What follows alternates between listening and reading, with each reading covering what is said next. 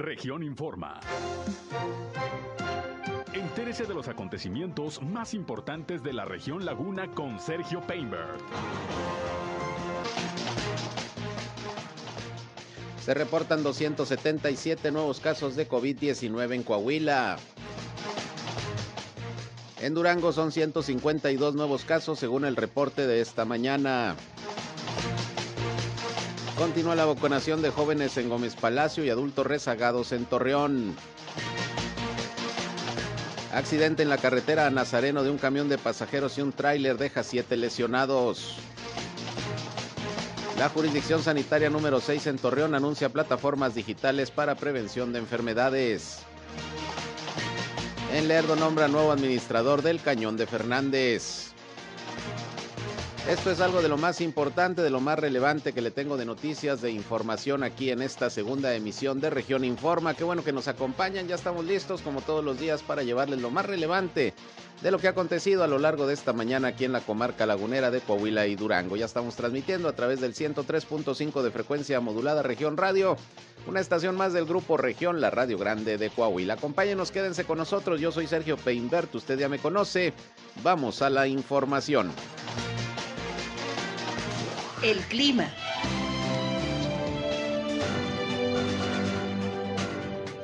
El día de hoy entra el otoño a las 2.45 de la tarde. Eh, se espera que tengamos temperaturas no tan calurosas. Ayer tuvimos una temperatura entre comillas agradable, 37.5 grados centígrados. Eh, habíamos registrado 38 y 39 grados centígrados en días anteriores.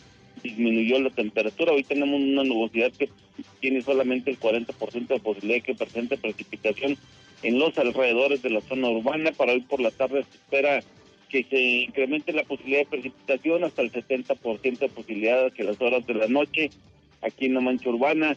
Eh, ayer registramos en el centro de la ciudad de Torreón una precipitación eh, de 0 a 5 milímetros en algunos sectores. En el observatorio meteorológico fue una lluvia eh, no de 0.6, perdón, 0.6 milímetros apenas alcanzó a medir la precipitación. Tuvimos vientos de 35 hasta 40 kilómetros por hora. El día de hoy no se van a repetir los vientos solamente podemos esperar un poco de precipitación y bueno, temperaturas de 36 a 37 grados centígrados.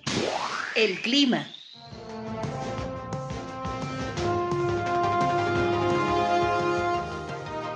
Ahí está el reporte del Servicio Meteorológico de la Comisión Nacional del Agua con José Abad Calderón. Entra el otoño ya en un ratito, poquito después de las 2 de la tarde, ya oficialmente estamos en otoño. Y bueno, pues como siempre aquí estamos con el reporte que le llevamos a usted desde muy temprano con eh, José Abad Calderón, previsor del tiempo de la Comisión Nacional del Agua. Gracias como siempre por acompañarnos. Ya estamos listos como todos los días para llevarles la información más importante, lo más relevante de lo que ha acontecido en la laguna a lo largo de este miércoles, ya mitad de semana. Rápido se está yendo esta semana. Ya es 22 de septiembre del año 2021 y bueno, como siempre les invito en este espacio no solo a escucharnos, sino también a entrar en contacto con nosotros. Les recuerdo que si tienen por ahí algún eh, reporte, hay algún problema en su comunidad, en su calle, en su colonia, en su ejido, pues eh, aquí con mucho gusto le atendemos nuestra línea telefónica 871 173 8867 871 713 8867. Me pasé un 1 871 713-8867. Ahí estamos a sus órdenes, a su disposición, para que nos llamen o nos manden sus mensajes de WhatsApp. Como siempre, ahí estamos a sus órdenes para atenderles. La idea es en este espacio no solamente informarles, sino que también eh, tengan la posibilidad de, de encontrar un enlace entre ustedes y las autoridades para que los problemas de su comunidad se puedan resolver. Así que estamos, como siempre, aquí listos para atenderles. Sus puntos de vista, sus comentarios también con mucho gusto aquí los recibimos. Nos encuentran también en redes sociales y medios digitales, en Facebook, estamos en la página de región 103.5 Laguna, igualmente en Instagram y estamos transmitiendo en vivo y en directo nuestro espacio noticioso, ya saben, por Facebook Live. Ahí estamos eh, también. Un saludo a quienes nos están siguiendo ya a través de esta red social. Y yo estoy en Sergio Peinber Noticias, en Facebook, en Twitter, en YouTube, en Instagram y en sergiopeinber.com. Mi portal web de información que les invito a visitar. Como siempre, ahí estamos a sus órdenes, listos para atenderles. Y bueno, vámonos rápidamente con algo de lo más importante hoy en la información.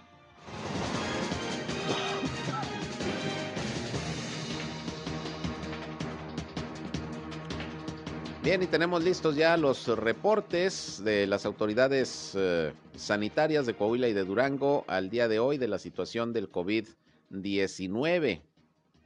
Tenemos el reporte ya aquí de el gobierno del estado de Coahuila, de la Secretaría de Salud, que bueno, nos indica que hay confirmados 277 nuevos casos de virus SARS-CoV-2, de COVID-19. Lamentablemente, pues más defunciones que el día de ayer. Ayer fueron 11, hoy se reportan 15, las cuales ocurrieron en Arteaga, en Frontera, en Monclova, en Musquis, en Piedras Negras, en Saltillo y también en San Juan de Sabina. Sigue siendo Saltillo el primer lugar en número de contagios de manera diaria.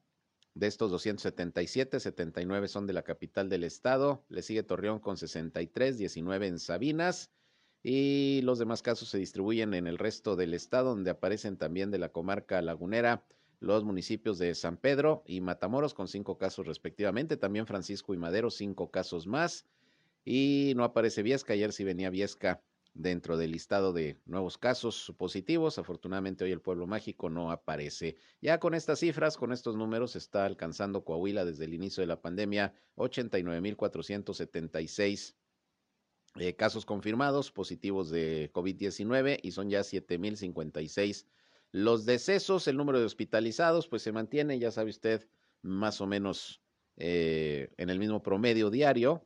229 pacientes se reportan al día de hoy entre casos sospechosos y confirmados. En Saltillo son 124 pacientes, 49 en Torreón, Piedras Negras 21, Monclova 20, San Juan de, Sabinos, eh, de Sabinas 11, Acuña 3 y Ramos Arispe un caso más. Ahí está la situación del COVID-19 precisamente aquí en el estado de Coahuila y en el estado de Durango. También tenemos el reporte precisamente que ofreció la Secretaría de Salud esta mañana, muy temprano como todos los días. Y bueno, hay una baja sensible en los casos diarios del COVID-19 en el estado de Durango, que se mantiene al igual que Coahuila en semáforo epidemiológico en color eh, amarillo. Y bueno, estamos hablando de que se reportan 152 nuevos casos al día de hoy allá en Durango y se alcanza ya la cifra de 45.923 casos confirmados desde el inicio de la pandemia y son ya 2.834 los decesos. Así las cosas con el COVID-19 también en Durango. Sigue la vacunación aquí en Torreón y también en Gómez Palacio. En Torreón hoy se están vacunando los adultos eh, rezagados eh, de 50 a 59 años, la aplicación de la primera dosis de AstraZeneca en el bosque urbano y también en la antigua Facultad de Ciencias Políticas y Sociales de la Universidad Autónoma de Coahuila. Mañana, mañana jueves, toca los de 40 a 49 y el viernes de 30 a 39 rezagados, primera dosis de AstraZeneca. Y largas filas hoy desde la madrugada se volvieron a observar tanto en la expoferia de Gómez Palacio como también en eh, la Facultad de Ciencias de la Salud de la Universidad Juárez del Estado de Durango, en donde eh, también se está vacunando la segunda dosis para los jóvenes de 18 a 29 años. Así va avanzando el plan de vacunación aquí en la comarca lagunera. Y bueno, vamos a una entrevista que tengo aquí en el estudio. Le doy la bienvenida aquí a este espacio nuevamente y me da mucho gusto saludarlo a Gabriel López Ortega, quien es el director del Centro de Rehabilitación Integral Teletón, el CRIT, allá en Gómez Palacio que nos trae pues algunas noticias importantes e información que vale la pena que usted conozca. ¿Cómo estás, Gabriel? Bienvenido. ¿Qué tal, Sergio? Gusto en saludarte. Igualmente, Buenas muchas gracias. tardes. Gracias por recibirme. Un saludo a todo tu auditorio.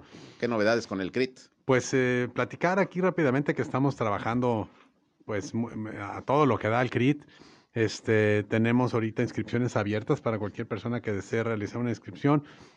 Atienden a niños de 0 a 18 años con discapacidad de tipo neuromusculoesquelética, eh, dentro de las cuales entran pues lo que es la lesión cerebral, eh, lesión medular, espina bífida, mielomeningocele, enfermedades congénitas, genéticas, niños con síndrome de Down, eh, con distrofias musculares, o niños pequeñitos con alguna situación que ocurrió que puede presentar un riesgo de daño neurológico durante el embarazo, el parto o posparto. Para solicitar su inscripción, tenemos inscripciones prácticamente inmediatas en este momento para iniciar su atención, llamando al teléfono 871-175-2829. Principalmente es la invitación a todas las familias que tengan una niña, un niño con discapacidad a que realicen la inscripción de manera inmediata y pronto podamos estarles atendiendo. ¿Hay algún cálculo, Gabriel, eh, algún promedio de, de, de, de menores que ustedes calculen tienen aquí en la comarca lagunera? problemas de, de, discapacidad? ¿Hay algún estimado? Sí, mira, eh, en general a nivel mundial, la Organización Mundial de la Salud tiene un dato que es aproximadamente el 10% de la población cuenta con alguna discapacidad. Uh -huh. Eh, este, este, este porcentaje aplica de manera este, distribuida en, en, todo el mundo. Yo pienso que tal vez no sea el 10% aquí en la comarca lagunera, yo pienso que a lo mejor andaremos por ahí de un 8%, pero sigue siendo un porcentaje muy elevado.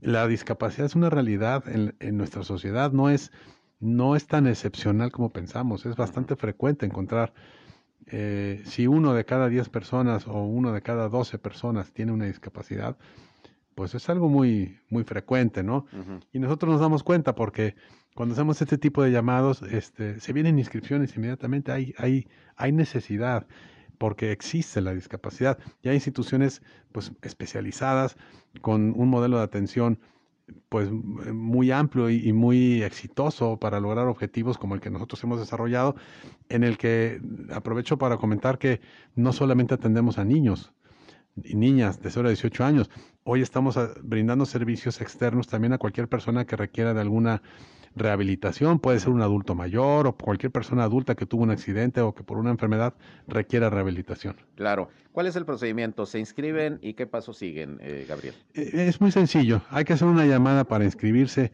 al 871-175-2829. Eh, si va al modelo tradicional de atención de nuestras niñas y niños, se, va, se, ha, se, le da un número de carnet y se le da una cita de valoración. A partir de esa valoración, nuestro médico especialista en rehabilitación prescribe los servicios terapéuticos, de integración social, psicólogo, todos los servicios los prescribe el médico a partir de la, después de la valoración. Uh -huh. eh, para las personas que quieran acudir a servicios externos, por ejemplo, alguien, como dije, algún adulto o adulto mayor, o también puede ser un, eh, algún niño, eh, que vaya solamente a algún a servicio en particular. Uh -huh.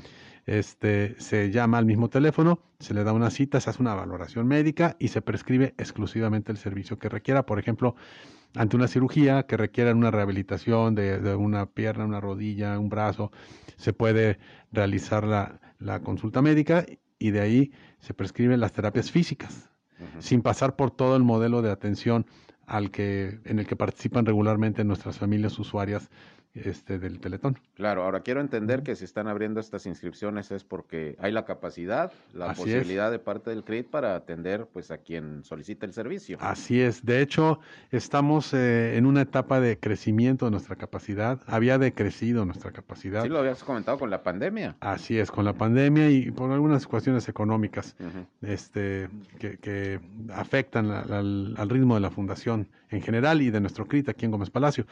Pero hoy estamos este, apostándole al crecimiento. Viene un programa del gobierno federal al cual la fundación se ha adherido a través de la firma de un convenio y a través del cual vamos a poder atender a muchísimas más niñas y niños de 0 a 18 años bajo el esquema del Programa Nacional de Atención a Personas con Discapacidad Permanente del gobierno federal. Es a través de unas becas que se, se, entregarán unos vales para la atención a las familias que lo requieran y podrán acudir al centro Teletón a recibir esa, a intercambiar el vale por servicios especializados de rehabilitación en el CRIT. Ahora, el CRIT está en Gómez Palacio, es el CRIT Durango, sí. está en Gómez Palacio, pero esta invitación es abierta para toda la laguna. Es abierta ¿verdad? para toda la comunidad, para todas las personas que me escuchen. No hay ninguna restricción de atención eh, porque provenga de un municipio de otro estado, inclusive podemos atender niños de otros países. ¿no? Y te lo pregunto porque hay la idea de que dicen, no, pues es que es el CRIT Durango, atiende nada más a los de Durango, y si yo vivo en Coahuila y quiero ir al CRIT, pues tengo que ir a Saltillo, que es donde está. Sí, que, Aquí que, se atiende a todo mundo. Así es, allá en, en, Saltillo se atiende a todas las personas que se inscriben, hay muchos, eh, muchas familias de Monterrey, de Monclova, de otro tipo de claro. municipios, y aquí en el CRIT Durango, que está en Gómez Palacio, atendemos a toda la comarca lagunera principalmente, no, no, vuelvo a insistir, no importa de qué municipio o uh -huh. de qué país inclusive provengan, claro. nosotros atendemos este, in, independientemente y con mucho gusto a cualquier familia que cumpla con los criterios de ingreso, que es niña, niño de 0 a 18 años con discapacidad neuromusculoesquelética. Si cuenta con esa con, con ese tipo de discapacidad, que es el que atendemos, que abarca un gran número de, de un gran espectro de diagnósticos. Hay muchísimos diagnósticos dentro de lo neuromusculoesquelético,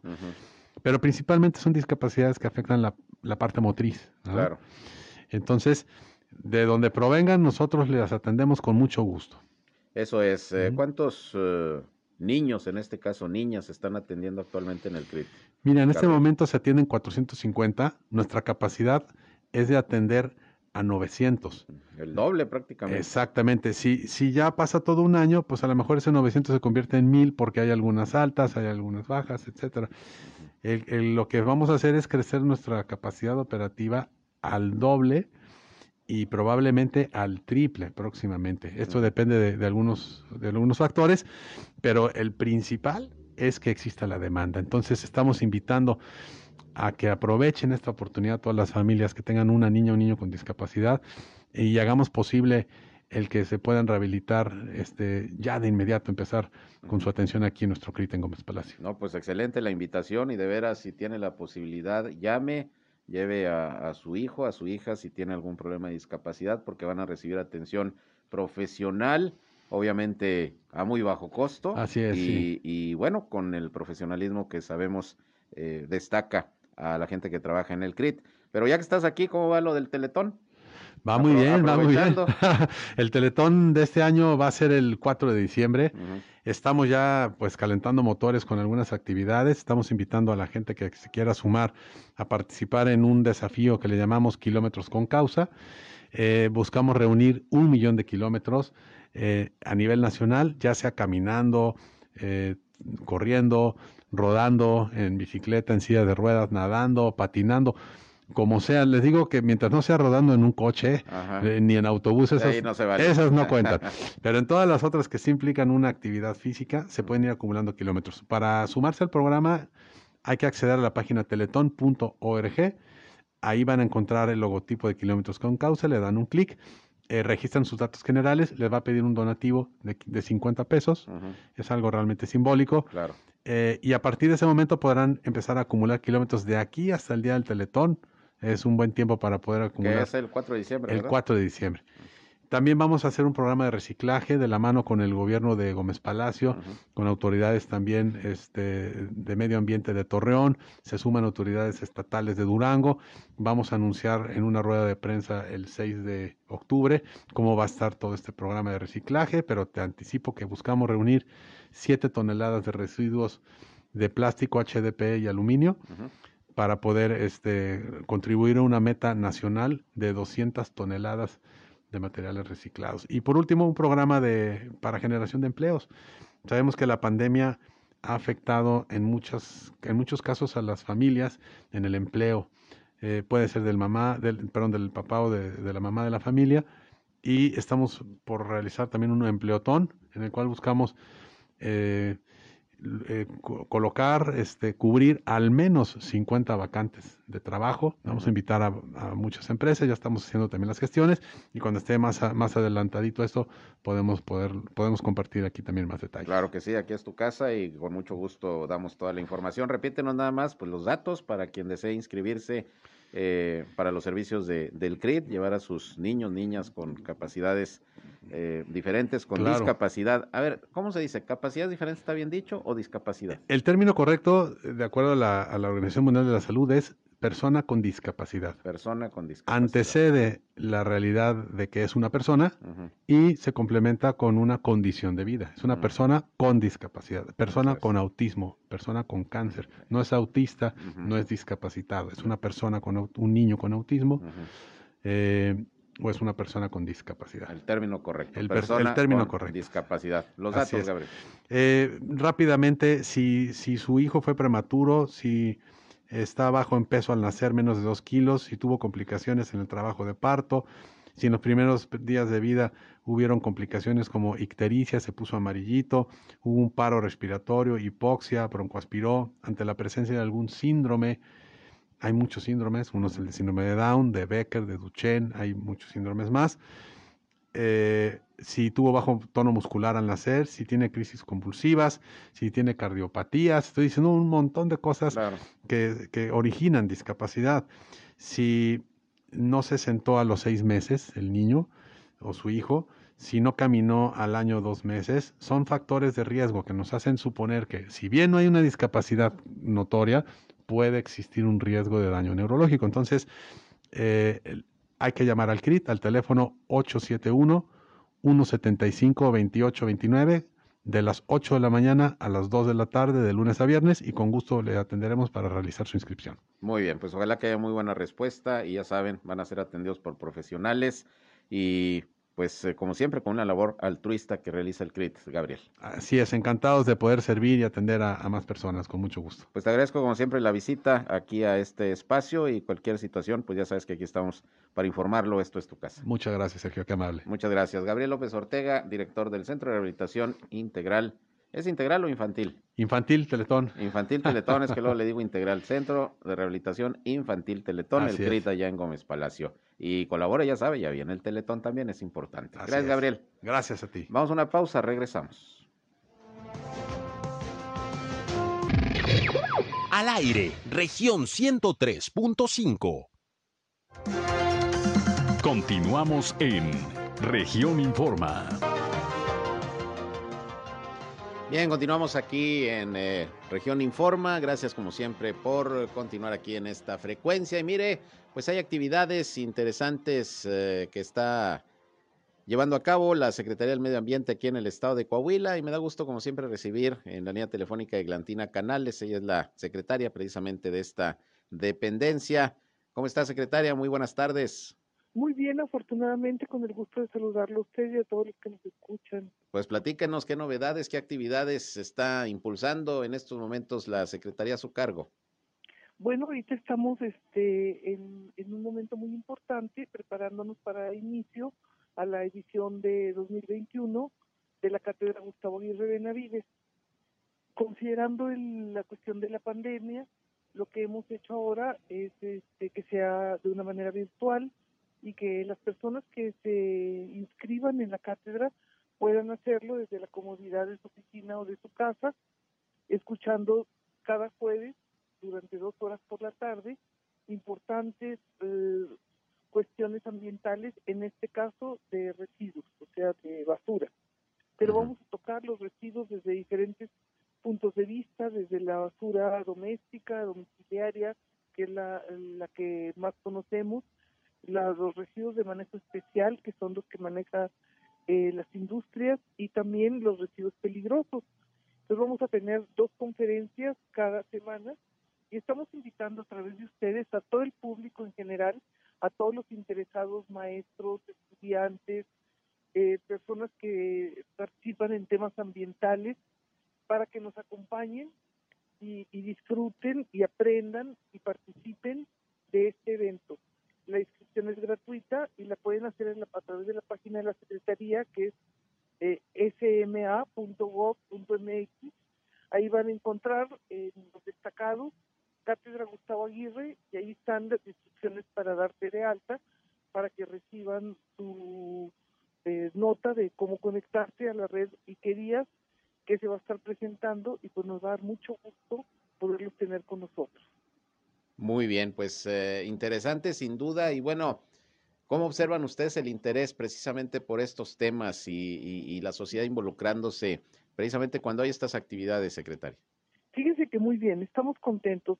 Siempre lo hacíamos de manera presencial aquí en Saltillo, la Cátedra Gustavo Aguirre, que la organizamos con la Universidad de Coahuila y con Canacintra, siempre lo hacíamos eh, de manera presencial cuando se podía antes de la pandemia y teníamos un aproximado de asistencia por cada conferencia, pues 70, 80 personas, pero ahora de manera virtual mucho más que duplicado el número y entonces ya pueden asistir personas de todo el estado, eso nos da mucho gusto y eso le da muchísimo valor a la cátedra por la interacción que se da entre los conferencistas y los asistentes.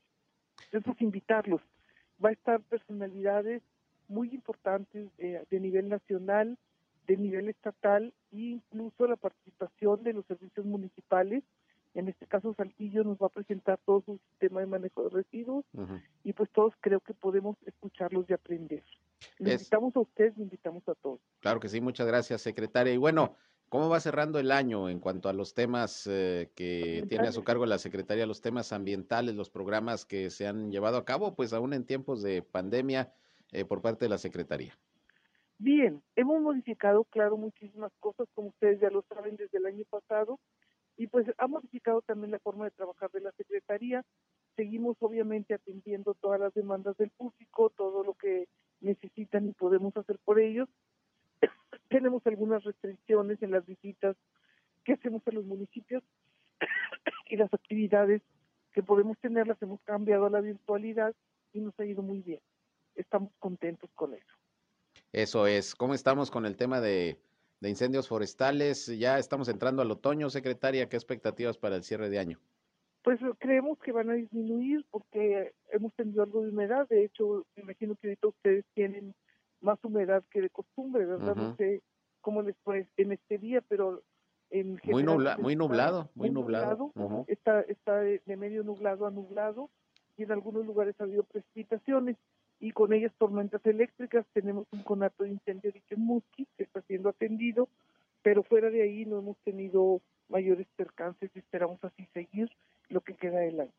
Para el próximo año y en la cuestión presupuestal, ¿cómo pinta? Porque pues ya ve que los incendios forestales, la necesidad de, de contar con equipo, brigadas, personal, eh, ¿qué esperan para el próximo año en cuestión Esperamos- económica, secretario? En cuestión económica, mire, en, en general tenemos restricciones, por supuesto que tenemos restricciones presupuestales y ante las restricciones presupuestales tenemos que reaccionar con más creatividad, con más trabajo, con más dedicación. Eso compensa, no en todo, pero sí ayuda mucho a sacar las cosas. Tenemos también la valiosa colaboración de personas, organizaciones, empresas que nos ayudan a hacer mejor nuestro trabajo, eh, no, no, no económicamente, pero nos ayudan como contrapartida Ujú. y eso también da muy buenos resultados.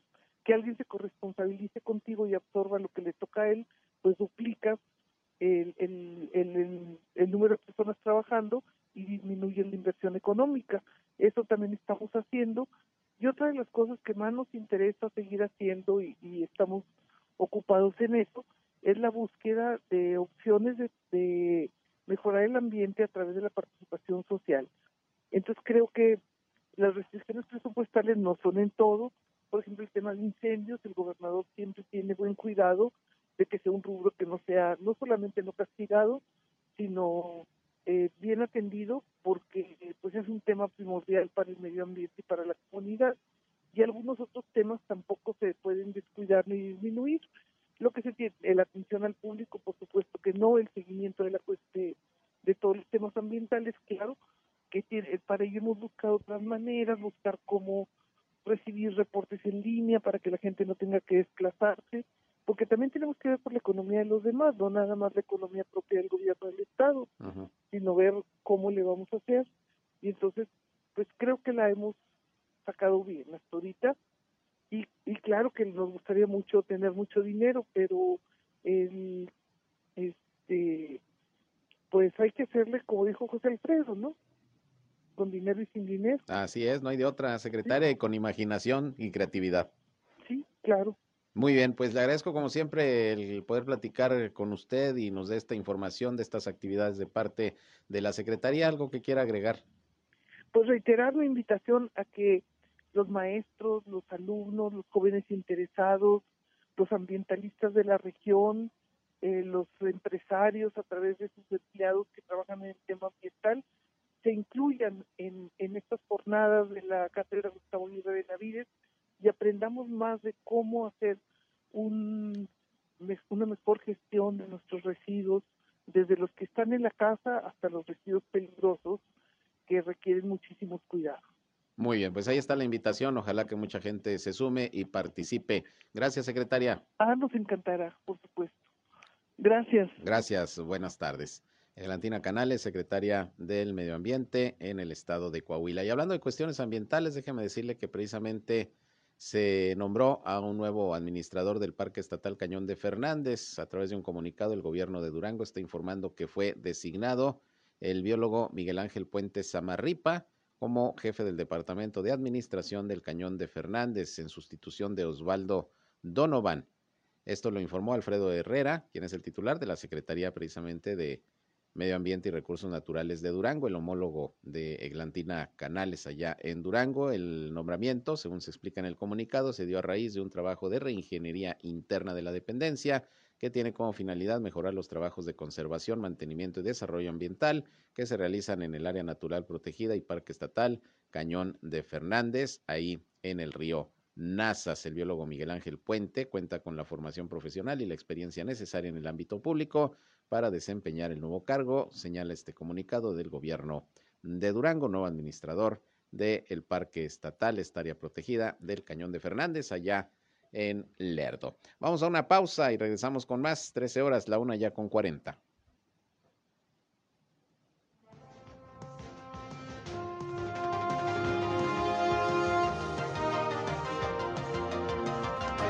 En un momento regresamos a Región Informa. Continuamos en Región Informa.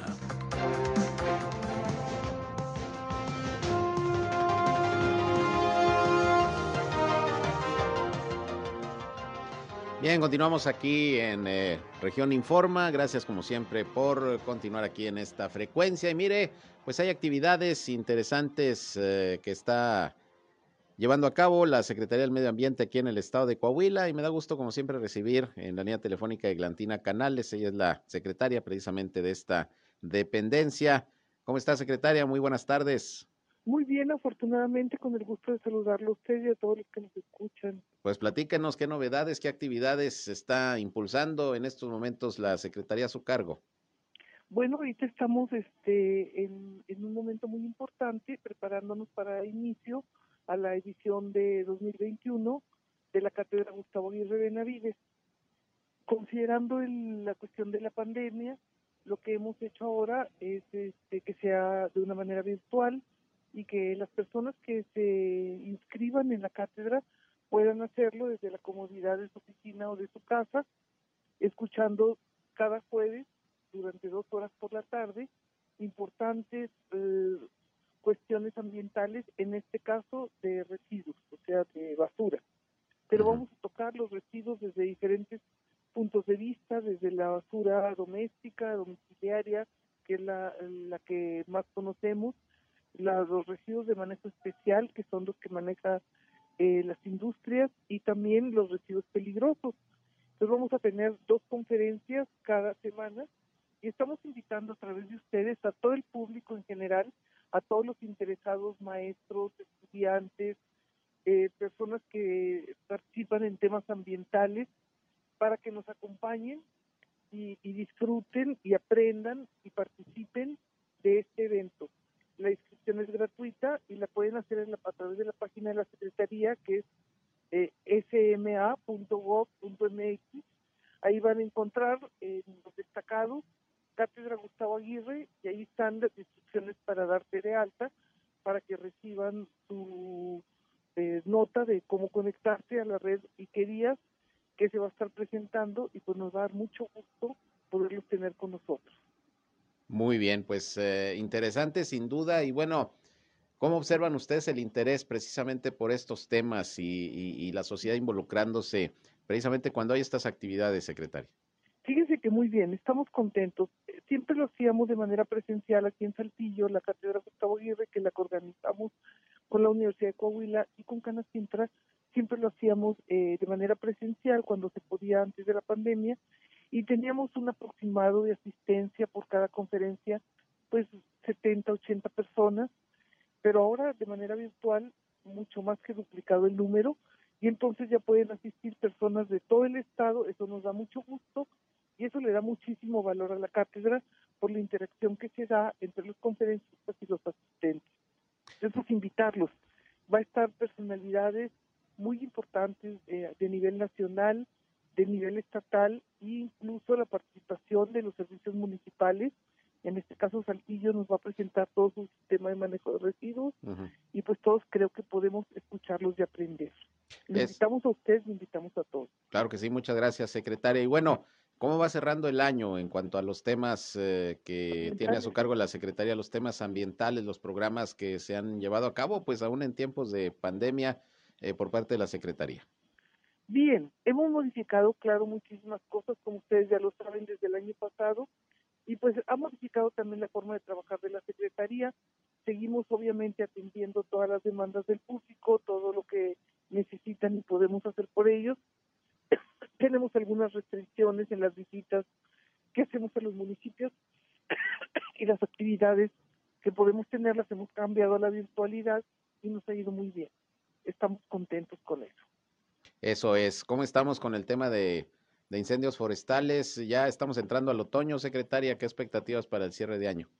Pues creemos que van a disminuir porque hemos tenido algo de humedad. De hecho, me imagino que ahorita ustedes tienen más humedad que de costumbre, ¿verdad? No sé cómo les fue en este día, pero en Muy, general, nubla- pues, muy nublado, muy nublado. Ujú. Está, está de, de medio nublado a nublado y en algunos lugares ha habido precipitaciones y con ellas tormentas eléctricas. Tenemos un conato de incendio de Musqui que está siendo atendido, pero fuera de ahí no hemos tenido mayores percances y esperamos así seguir lo que queda del año.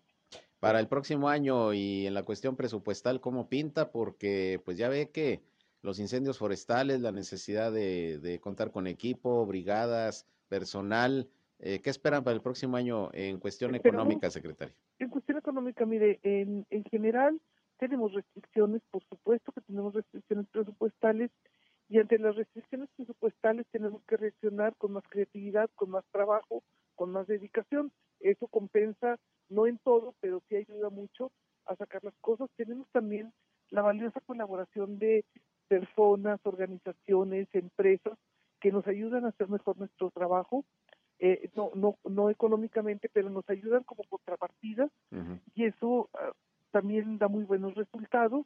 Que alguien se corresponsabilice contigo y absorba lo que le toca a él, pues duplica el, el, el, el- el número de personas trabajando y disminuye la inversión económica. Eso también estamos haciendo. Y otra de las cosas que más nos interesa seguir haciendo y, y estamos ocupados en eso es la búsqueda de opciones de, mejorar el ambiente a través de la participación social. Entonces creo que las restricciones presupuestales no son en todo. Por ejemplo, el tema de incendios, el gobernador siempre tiene buen cuidado de que sea un rubro que no sea, no solamente no castigado, sino eh, bien atendido, porque pues es un tema primordial para el medio ambiente y para la comunidad. Y algunos otros temas tampoco se pueden descuidar ni disminuir. Lo que se tiene, eh, la atención al público, por supuesto que no, el seguimiento de la cuestión de todos los temas ambientales, claro, que tiene, para ello hemos buscado otras maneras, buscar cómo recibir reportes en línea para que la gente no tenga que desplazarse, porque también tenemos que ver por la economía de los demás, no nada más la economía propia del gobierno del Estado, sino ver cómo le vamos a hacer. Y entonces, pues creo que la hemos sacado bien hasta ahorita. Y, y claro que nos gustaría mucho tener mucho dinero, pero el, este, pues hay que hacerle como dijo José Alfredo, ¿no? Con dinero y sin dinero. Así es, no hay de otra, secretaria, y con imaginación y creatividad. Sí, claro. Muy bien, pues le agradezco como siempre el poder platicar con usted y nos dé esta información de estas actividades de parte de la Secretaría. ¿Algo que quiera agregar? Pues reiterar la invitación a que los maestros, los alumnos, los jóvenes interesados, los ambientalistas de la región, eh, los empresarios a través de sus empleados que trabajan en el tema ambiental, se incluyan en, estas jornadas de la Cátedra Gustavo Aguirre de Navides y aprendamos más de cómo hacer un, una mejor gestión de nuestros residuos, desde los que están en la casa hasta los residuos peligrosos que requieren muchísimos cuidados. Muy bien, pues ahí está la invitación. Ojalá que mucha gente se sume y participe. Gracias, secretaria. Ah, nos encantará, por supuesto. Gracias. Gracias, buenas tardes. Elantina Canales, secretaria del Medio Ambiente en el estado de Coahuila. Y hablando de cuestiones ambientales, déjeme decirle que precisamente se nombró a un nuevo administrador del Parque Estatal Cañón de Fernández. A través de un comunicado, el gobierno de Durango está informando que fue designado el biólogo Miguel Ángel Puentes Samarripa como jefe del Departamento de Administración del Cañón de Fernández en sustitución de Osvaldo Donovan. Esto lo informó Alfredo Herrera, quien es el titular de la Secretaría precisamente de Medio Ambiente y Recursos Naturales de Durango, el homólogo de Eglantina Canales allá en Durango. El nombramiento, según se explica en el comunicado, se dio a raíz de un trabajo de reingeniería interna de la dependencia que tiene como finalidad mejorar los trabajos de conservación, mantenimiento y desarrollo ambiental que se realizan en el área natural protegida y parque estatal Cañón de Fernández, ahí en el río Nazas. El biólogo Miguel Ángel Puente cuenta con la formación profesional y la experiencia necesaria en el ámbito público para desempeñar el nuevo cargo, señala este comunicado del gobierno de Durango, nuevo administrador del Parque Estatal, esta área protegida del Cañón de Fernández, allá en Lerdo. Vamos a una pausa y regresamos con más. 13 horas, la una ya con 40.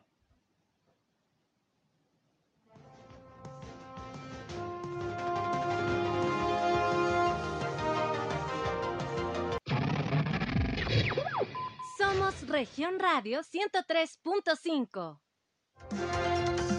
Regresamos a Región Informa.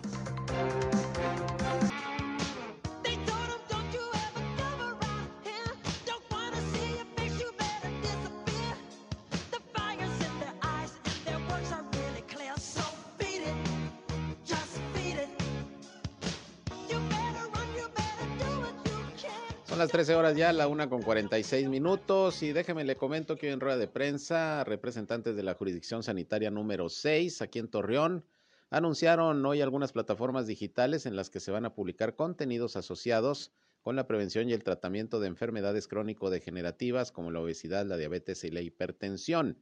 Esta actividad se hace en conjunto con el Centro de Nutrición y Alta Tecnología y la Asociación Mexicana de Diabetes, capítulo Coahuila.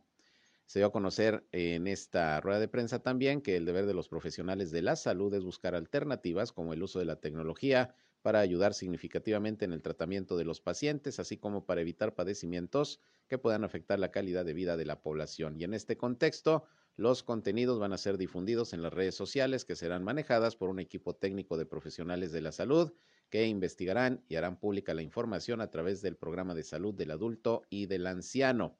Además, en WhatsApp se difundirá contenido dirigido principalmente para pacientes de las unidades de salud y en Facebook se va a estar atendiendo eh, a través de una red amplia a un segmento de la población que va de los 20 a los 60 años. También en Instagram el contenido se va a enfocar a la población joven. TikTok se va a utilizar también. Esta es la red más nueva.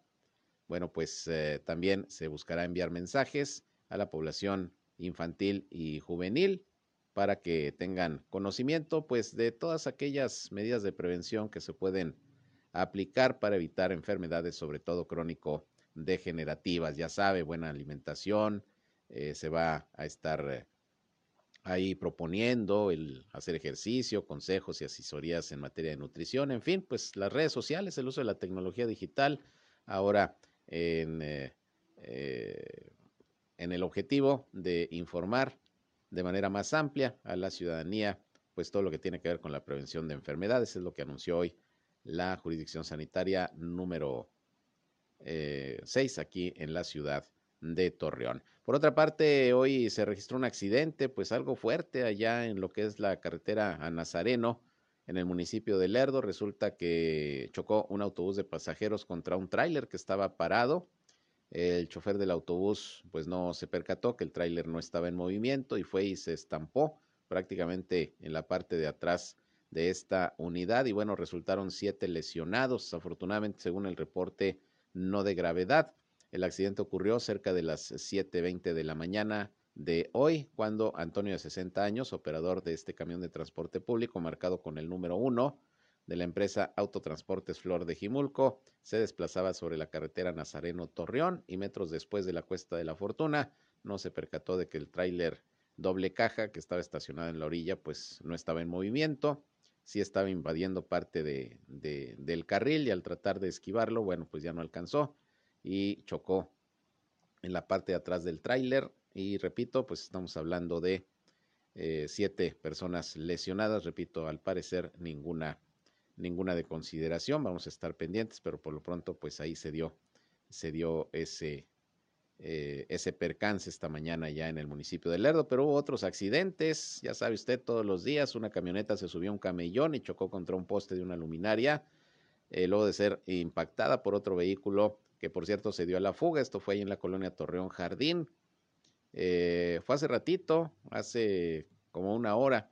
Esto fue en el crucero de la avenida Citlaltepetl y la calle Gardenias allá en Torreón Jardín. La unidad siniestrada es una camioneta Renault que era conducida por Hilda de 59 años y según los peritos la camioneta se desplazaba sobre la avenida Citlaltepetl con orientación de poniente a oriente y al llegar a la calle Gardenias otro vehículo que se dio a la fuga, insisto, lo impactó y bueno, salió proyectada esta camioneta hasta un poste de luz. Afortunadamente, pues solo daños materiales, no hay daños personales según el reporte. Y luego también esta mañana otro accidente bastante aparatoso se registró en la colonia moderna, aquí en Torreón, en donde, bueno, por cierto, los conductores por ahí muy molestos se enfrentaron casi a golpes, según el reporte de las autoridades. Esto fue poco después de las nueve de la mañana en el crucero de Boulevard Constitución y Calle Rodríguez. Los eh, peritos indican que un automóvil Ford se desplazaba de oriente a poniente por el Boulevard Constitución y la unidad se impactó contra otra camioneta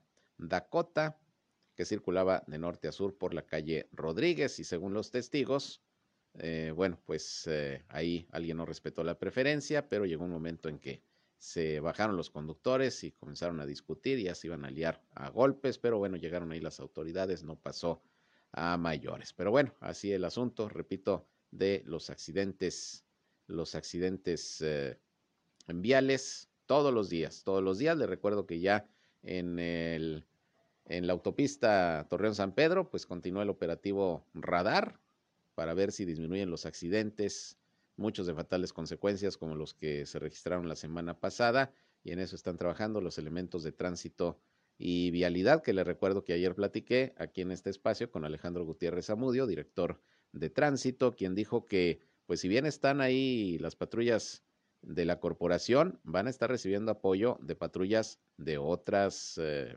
corporaciones policíacas, incluso del Estado, federales. Si alguien va manejando exceso de velocidad, Cualquier patrulla lo puede detener, le llaman al tránsito y ya pues se aplica la sanción correspondiente, así que no se confíe de que ya no ve patrullas de tránsito y vialidad porque cualquier otra les puede detener para aplicar la sanción correspondiente si se va a exceso de velocidad, parte de este operativo que se está implementando desde el lunes. Y bueno, ayer usó bastante aire por la tarde, hubo algunos vientos bastante fuertes, que ya se habían anunciado por parte del servicio meteorológico, pues ya la, la entrada del otoño. Y bueno, resulta que sí hubo algunas afectaciones aquí en la ciudad de Torreón, según la Dirección de Protección Civil, que está a cargo de Alfonso Mijares, informó de la caída de un árbol y de dos ramas de grandes dimensiones en distintos puntos de la ciudad. También el personal del Departamento de Bomberos atendió un total de siete incendios en lotes baldíos. Como hace mucho aire, esto provoca eh, incendios en, en, predios que pues están llenos de basura o que tienen maleza y, llega un momento en que se prende el fuego. También hubo tres reportes por eh, palmas que ocasionaron cortocircuitos luego de golpear con cables de alta tensión. Las rachas de viento alcanzaron los 13.5 kilómetros por hora. La verdad es que no estuvieron muy fuertes, pero pues hay zonas en donde eh, si hay árboles ahí, pues ya casi por caerse, ramas, en fin, pues se vienen abajo. Ese es el problema. Las tolvaneras, según el reporte, se presentaron entre las 19 y las 20 horas de ayer. De hecho, cayó algo de lluvia aquí en la zona centro. Estábamos en nuestro noticiero de la noche cuando empezó a llover aquí frente a la Alameda, aquí en la zona centro. Duró muy poquito la lluvia, realmente fue eh, apenas eh, una cantidad de 0.6 milímetros de precipitación pero pues finalmente se mojó el pavimento, hay que manejar con precaución. No se reportaron personas lesionadas, tampoco pérdidas materiales de consideración. También se atendieron dos postes caídos en la colonia residencial del norte, eh, uno por accidente vial y el otro porque un tráiler se enganchó con unos cables. Eh, eso ya no tuvo que ver con los vientos, pero pues es la actividad que ayer tuvo el área de protección civil aquí en la ciudad de Torreón. Es el reporte que se está dando en estos momentos con el tema, pues, de estos fuertes vientos y precipitaciones que ayer que ayer se dejaron sentir aquí en la comarca lagunera y ya está por entrar el otoño, según nos dijo José Abad Calderón, era por ahí de las dos de la tarde, poquito después de las dos de la tarde, a ver si ya va cambiando el clima, porque ha sido este mes de septiembre uno de los más calurosos de los que se tenga memoria, con temperaturas que han llegado hasta los 39 grados centígrados. Fíjese usted, en septiembre Ha sido un año muy caluroso en la comarca lagunera este 2021 y bueno, pues esperemos que ya empiece a bajar un poquito la temperatura. Por otra parte, fíjese que hoy también hubo una rueda de prensa que ofreció la Oficina de Convenciones y Visitantes de Torreón en donde se dio a conocer que se está buscando impulsar el turismo médico aquí en la comarca lagunera como parte de una de las estrategias que tienen los prestadores de servicios turísticos, de manera que las visitas de pacientes de Estados Unidos que deseen atenderse en instituciones médicas de la laguna se puede incrementar en alrededor de un 10% a lo largo de un año.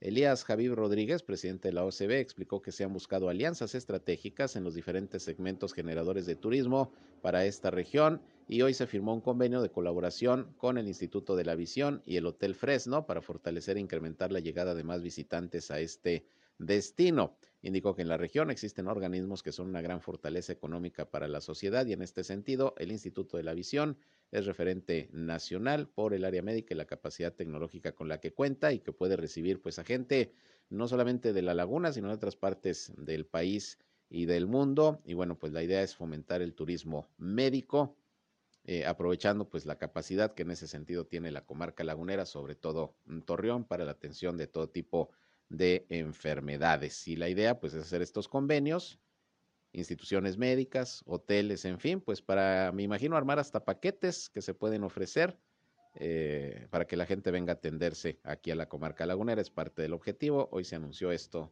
por parte de la Oficina de Convenciones y Visitantes de Torreón. Bien, con esto nos vamos. Llegamos al final de esta hora de información nuestra segunda emisión de Región Informa. Gracias, como siempre, por su compañía, por sus mensajes, por sus llamadas. Y les recuerdo que en punto de las 19 horas nuevamente estoy con ustedes ya en nuestra tercera emisión, en donde les tendré pues el resumen del día, el más completo de la radio aquí en la comarca lagunera de Coahuila y de Durango. Así que no se despeguen, sigan con nosotros aquí en el 103.5 de frecuencia modulada Región Radio, una estación más del grupo Región, la Radio Grande de Coahuila. Yo soy Sergio Peinberto, usted ya me conoce y se quedan con mucha música y alegría con mi compañero Reham, que va con ustedes enseguida. Buenas tardes, buen provecho. Esto fue Región Informa. Ahora está al tanto de los acontecimientos más relevantes. Lo esperamos en la próxima emisión.